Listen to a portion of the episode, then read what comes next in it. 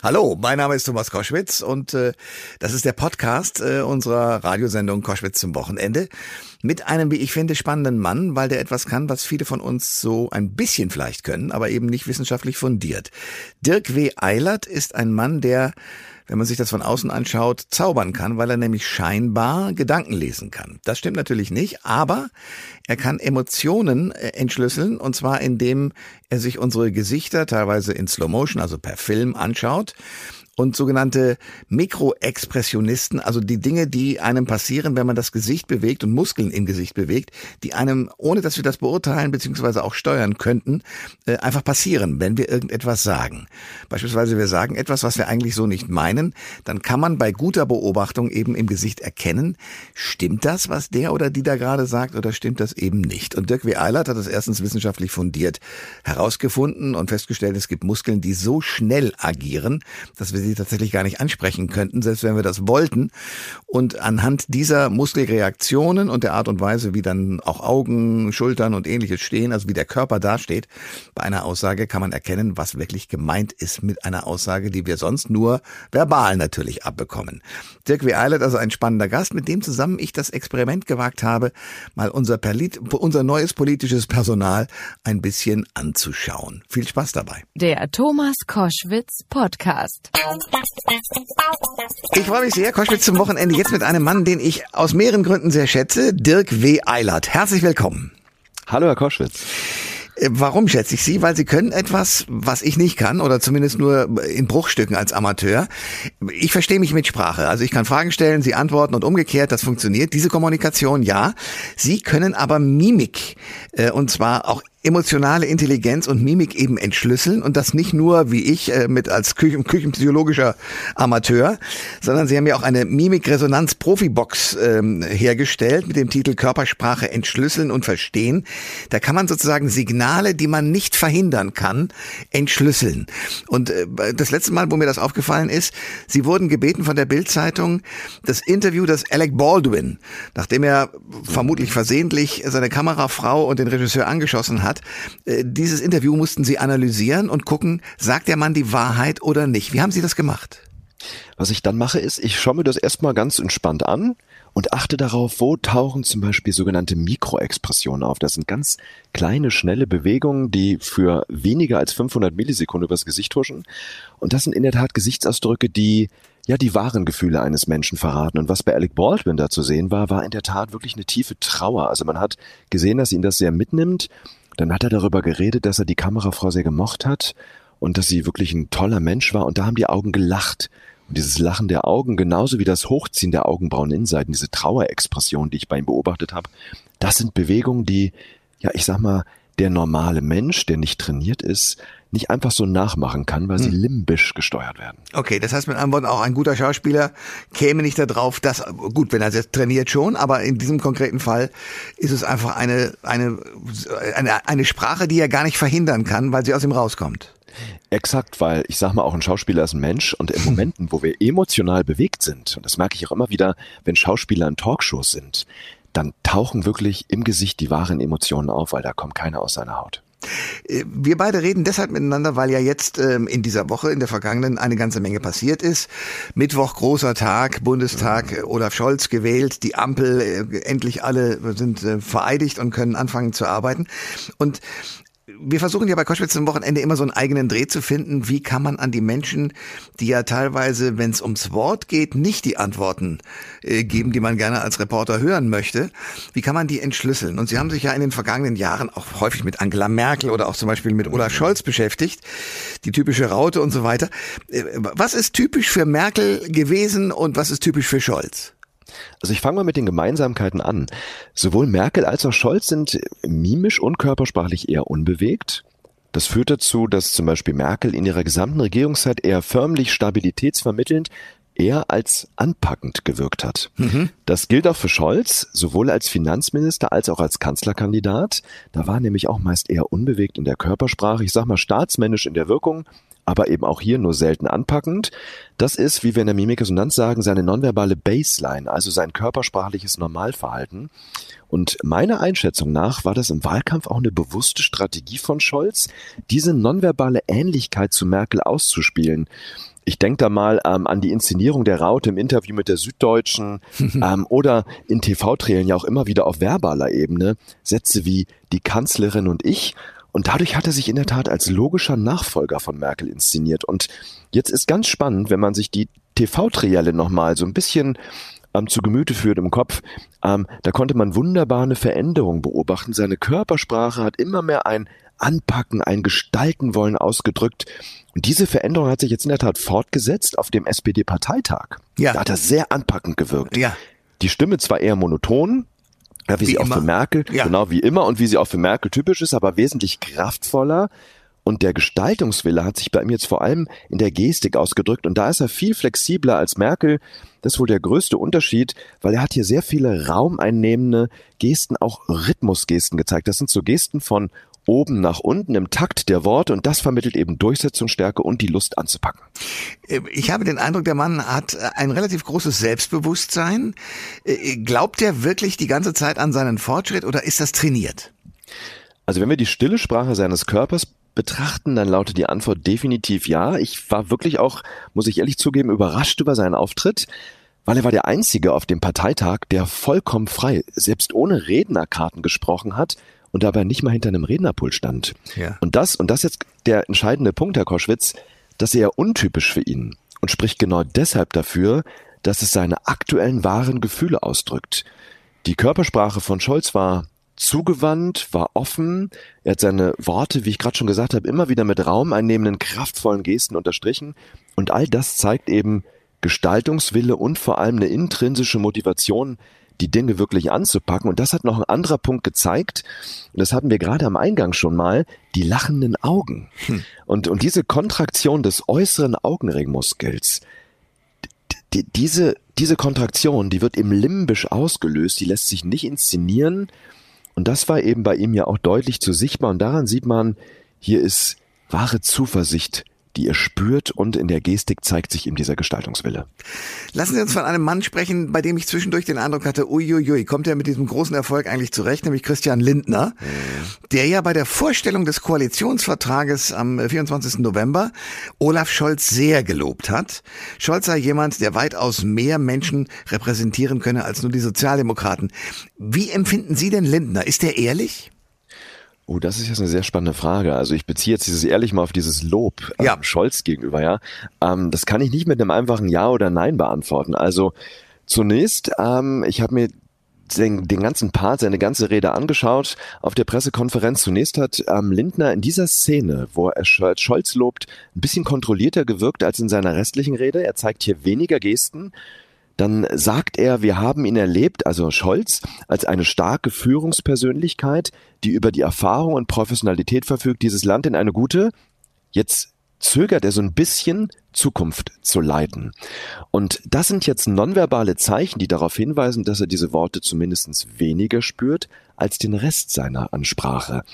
Und jetzt kommt hinzu, körpersprachlich sind aber, jetzt kommt das große Aber, keine klaren Zeichen erkennbar, die widersprüchlich zu sein worden sind. Also hier zeigt sich keine Mikroexpression von Ablehnung oder gar ein einseitiges mhm. Schulterzucken. Ja. So deswegen wirkt er ehrlich. Ja, fühlt er das Lob mit vollem Herzen? Eher nein. Deswegen ist mein Fazit. Ich glaube, dass dieses Lob eher ein sachliches als ein emotionales ist. Wenn man äh, als Laie so die Reden von Scholz, Lindner und Habeck hört, mhm. äh, dann äh, fällt vor allem auf, dass Lindner eine, sagen wir mal, sehr kräftige Stimme äh, hat äh, im Vergleich zu den dünnen Stimmen oder dünneren von Scholz und Habeck. Bedeutet das etwas in der Hinsicht auf ihre Persönlichkeit? Also auch zum Beispiel auf das Selbstbewusstsein? Also das ist wirklich ganz, ganz spannend. Wenn wir jetzt die Baseline betrachten, also das Normalverhalten körpersprachlich, zum Beispiel die Stimme, dann verrät uns das in der Tat immer was über die Persönlichkeit. Und hier eben die Unterschiede in der Persönlichkeit dieser drei. Und Lindner ist in seiner Persönlichkeit sehr extravertiert, hm. was übrigens laut Studien ein wahnsinnig guter Vorhersagefaktor für das Streben nach Neuem, nach Fortschritt ist. Deswegen glaube ich auch, wird er derjenige sein, der hier am stärksten die Antriebskraft, die Antriebskraft für Fortschritt ist. Und diese Energie, die wird bei ihm nicht nur in der kraftvollen, lebendigen Stimme deutlich, sondern in der Tat in der kompletten Körpersprache. Also wenn wir die mal bei Lindner anschauen, die ist offen, aufrecht, die Mimik ist wie die restliche Körpersprache ausdrucksstark, raumeinnehmend und er nimmt während der Rede auch immer wieder Blickkontakt zu den anderen auf. Also ist da wahnsinnig offen, was den Blick angeht. Und das sorgt jetzt in der Gegenüberstellung von Habeck, Scholz und Lindner dafür, dass man von außen denken könnte, Lindner wäre hier der Kanzler. Na, auf, auf jeden Fall können wir sagen, seine Körpersprache drückt Führungsstärke aus. Man hat ja auch als, als Amateur, der sozusagen Mimik auch ein bisschen lesen kann, das kann mhm. ja jeder ein bisschen, ähm, sozusagen so ein paar küchenpsychologische Erkenntnisse. Ähm, und da ist mir Folgendes aufgefallen, auch während des Wahlkampfs. Lassen Sie uns kurz von Annalena Baerbock sprechen, mhm. die ja gehypt wurde sozusagen als die neue Kanzlerin. Da hatte ich den Eindruck, ihr Gesicht war, äh, ja, also sie war stolz. Dann gab es sozusagen den Dämpfer, man hat gemerkt, die Zahlen gehen nach unten. Mhm. Und sie kriegte, ich sag's jetzt mal, ich weiß, ich äh, bin da auf dünnem Eis, sie wurde zickig, hatte ich den Eindruck. Ist das eine Reaktion, die sozusagen auch von Ihnen so wahrgenommen wurde, auch mimisch belegbar ist? Oder ist das tatsächlich meine sehr amateurhafte Theorie, dass sie damit gar nicht so richtig fertig geworden ist? Also was wir jetzt vor allem auf der Pressekonferenz gesehen haben, waren wirklich viele Stresssignale, die eben genau darauf schließen lassen. Jetzt muss man hier auch immer wissen, ich sag mal, das ist ja auch ein bisschen inszeniert, ähm, aber die Worte lassen sich bewusst wählen, die Körpersprache drücken eher die unbewussten Absichten, Gefühle aus. Und da hat sie in der Tat angespannt gewirkt. Ich nehme mal so ein paar Beispiele. Der Blick war eher unruhig. Während Habeck zum Beispiel gesprochen hat, war sie die ganze Zeit im Bild. Dann immer wieder leichtes Pressen der Lippen, die Körperhaltung leicht angespannt. Und was da deutlich wurde, war aber noch was ganz anderes. Und zwar gab es zwei Momente, wo Habeck einmal so kurz in ihre Richtung geschaut hat. Und hat sie immer auf die gleiche Weise reagiert. Sie hat kurz nach unten geschaut, tief durchgeatmet und dann das Körpergewicht einmal so hin und her verlagert. Und das sind jetzt nicht nur Signale von Stress, sondern auch von Submission, also von einer gewissen Unterordnung. Und das zeigt jetzt, dass Habeck die Führungsrolle im grünen Spitzenduo übernommen hat. Okay. Und äh, das fand ich sehr, sehr spannend in dieser Interaktion zwischen den beiden. Ja, Habeck, also Robert Habeck von den Grünen duzt ja seine Ko äh, Koalitionskollegen auch ganz bewusst. Ähm, das macht Annalena Baerbock vermutlich auch, aber sie wirkt zurückhaltender. Definitiv. Und ähm, ich, ich nehme mal jetzt das Duzen. Ähm, das ist, finde ich, auch nochmal ganz spannend. Habeck hat ja selbst immer wieder betont, dass er einen kollegialen, partnerschaftlichen Führungsstil anstrebt, ein Miteinander. Und ich glaube in der Tat, dass dieses Duzen einfach Ausdruck dieses Führungsstils ist, den Habeck anstrebt. Und hier halt spannend, Worte können wir bewusst wählen. Was wir wirklich fühlen, sagt dann die Körpersprache. Kommen wir zu den Mimikexperten, also zu Ihnen, Herr Eilert, nochmal wieder mit der Frage, kann man denn und inwieweit kann man das Körpersprache auch auf, sagen wir mal so, offiziellen Anlässen, wie wir sie ja zu sehen bekommen, im Bundestag, also die Vereidigung, vorher das Vorstellen des Koalitionsvertrages, das sind ja, das sind ja Inszenierungen. Kann man das überhaupt so bewerten, wie wir beide das jetzt gerade tun, oder ist das alles einstudiert? Also klar, ich sag mal, die sind durchdacht, die sind geplant, solche Auftritte. Ja, da wird ja selbst geplant, auf welcher Seite steht derjenige, der der Gastgeber ist bei einem Foto, damit die Hand eben ähm, bei dem Gastgeber in der Regel oben zu sehen ist auf dem Foto zum Beispiel, was dann ein Stück Durchsetzung stärker wirkt. Solche Sachen können durchdacht werden, geplant werden, aber wir können die Worte planen, wir sind aber trotzdem alle Menschen, deswegen lässt sich Körpersprache eben nicht zu 100 Prozent kontrollieren. Übrigens besonders spannend jetzt aus journalistischer Sicht, wenn Fragen gestellt werden, die vielleicht überraschend kamen, hm. dann sickert nochmal viel mehr das durch, was eigentlich los ist. Und hier ist vor allem die Mimik wichtig und unbewusste Körperreaktion, also ein Lachen der Augen, Stresssignale, weil die werden unbewusst über die limbischen Areale unseres Gehirns gesteuert. Das sind die Bereiche, wo Emotionen verarbeitet werden. Und interessant ist hier zum Beispiel, dass es streng genommen sowas wie ein Pokerface gar nicht gibt, weil Studien der Gehirnforschung zeigen, dass wir unsere Mimik erst ab 500 Millisekunden kontrollieren können. Also hier mal zum Vergleich, wir blinzeln circa 200 Millisekunden. Mhm. Also das geht wahnsinnig schnell, kürzer als kürzer als 500 Millisekunden. Und davor zeigen sich eben unsere Warngefühle in Form sogenannter Mikroexpressionen, also emotionaler Gesichtsausdrücke, die nur für den Bruchteil einer Sekunde über unser, über unser Gesicht huschen. Und ich habe hier ein ganz, ganz spannendes Beispiel. Wir gehen mal ein bisschen zurück in der Historie. Vielleicht erinnern Sie sich an diese Abhöraffäre der NSA mit Frau Merkel damals. Ja. Und da war es ganz spannend. Da hat sie in dem Statement danach gesagt, dass sie darüber verärgert sei. Aber mimisch hat sie für 200 Millisekunden die Augenbrauen-Innenseiten hochgezogen. Und das ist in der Tat eine Mikroexpression, die für Trauer kulturübergreifend für Enttäuschung steht.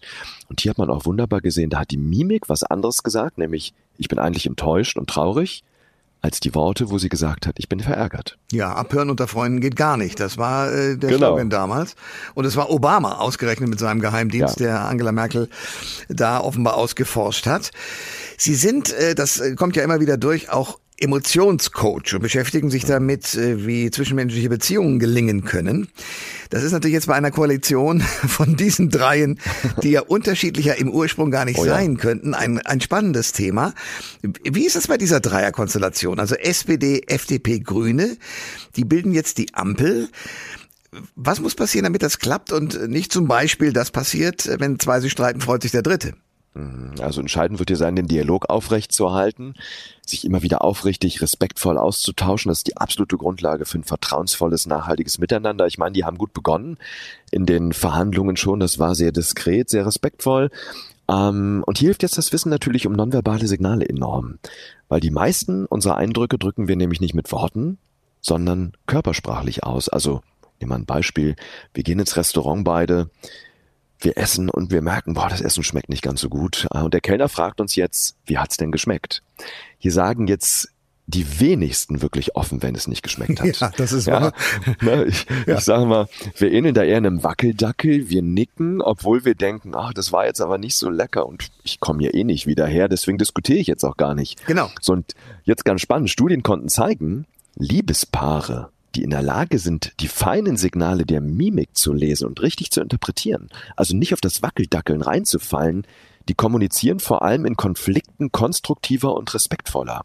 Und sie gehen besser auf die Gefühle des Gegenübers ein. Und das gilt jetzt auch für Teams oder für so eine Dreierkonstellation. Der Blick für das Nonverbale stärkt das Vertrauen und das partnerschaftliche Miteinander und vor allem eben, und das zeigen die Studien deutlich, die Frage, wie gehen wir in Konflikten miteinander um? Also mein Tipp ist deshalb, das Du nicht nur verbal zu nutzen, sondern auch zu leben, durch eine respektvolle, empathische, vor allem aufrichtige Kommunikation, hart in der Sache zu diskutieren, aber weich zum Menschen zu sein. Und ich glaube, das ist eine Haltung, die uns auch gesellschaftlich wahnsinnig gut tun würde, vor allem in den aktuellen Zeiten. Absolut. Eine Freude mit Ihnen zu reden. Wir werden das fortsetzen, aber äh, danke bis hierher. Das war die Stimme von Dirk W. Eilert, äh, Deutschlands führender Experte für Mimik und emotionale Intelligenz. Übrigens, wenn Sie sagen, also das ist ja schön, dass ihr da redet, ich will das auch mal ausprobieren. Es gibt eine sogenannte Mimik-Resonanz-Profi-Box. Körpersprache entschlüsseln und verstehen heißt die. Da kann man einiges genau über das lernen, was wir gerade besprochen haben. Herr Eilert, danke fürs Gespräch. Ja, danke, Herr Koschwitz. Kann ich nur zurückgeben. Alle Informationen zur Sendung gibt es online auf thomas-koschwitz.de.